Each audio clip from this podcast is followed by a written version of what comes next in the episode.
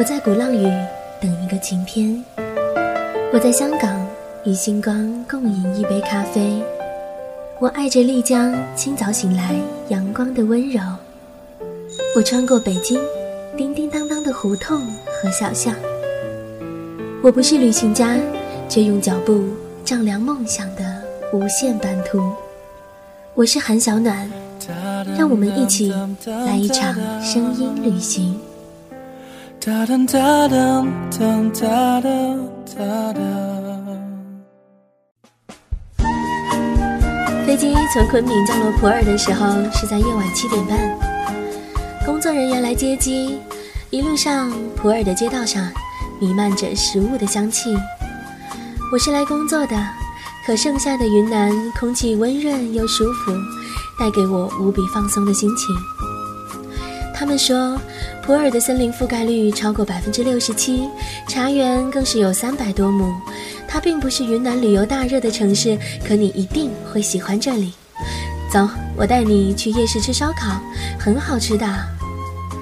这是我对普洱的第一印象。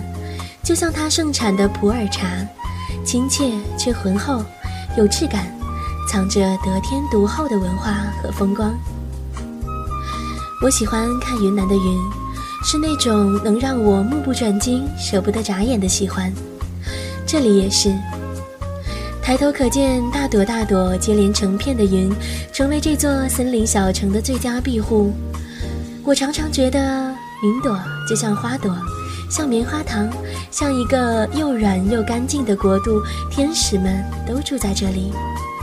雨水变成果汁，乌云是因为在为晴天积蓄力量。总之，怎么看都美，怎么都看不够。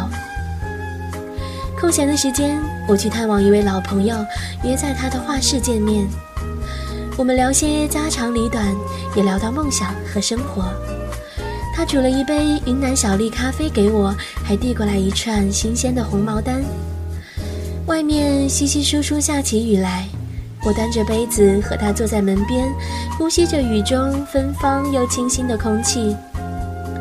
聊了一阵，我问他：“普洱的发展这么小，有没有想过离开呢？”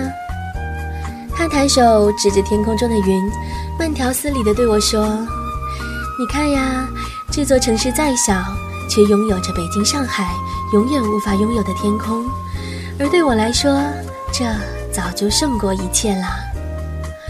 那一刻，我为自己的渺小和无知感到惭愧。是啊，事业、地位、财富，我们习以为常的追逐，原来对有的人而言，根本不值一提。普洱只是我在云南出差的短暂一站。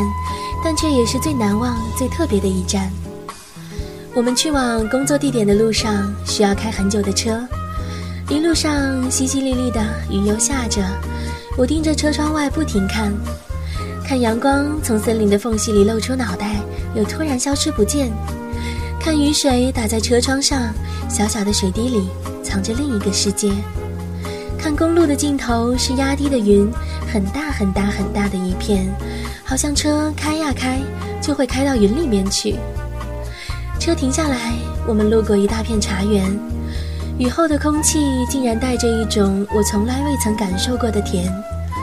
放眼望去，茶园绿色的梯田，好像一架硕大无比的钢琴，好像风吹过，小小茶叶相互摩擦的声音都变成了乐曲。那个时候我在想，老了就来普洱定居吧。每天醒来泡一壶热茶，搬着小板凳坐在院子里晒太阳看云，一辈子就这么慢慢结束，老去也会变得没那么可怕吧。这三年时间，我抵达过五十座城市，可普洱是最安静的那一个。它的颜色已经变得没有那么鲜艳了，记忆里从翠绿变成灰白。可是我从来不会忘记它，而这就是我和它之间。最重要的事了。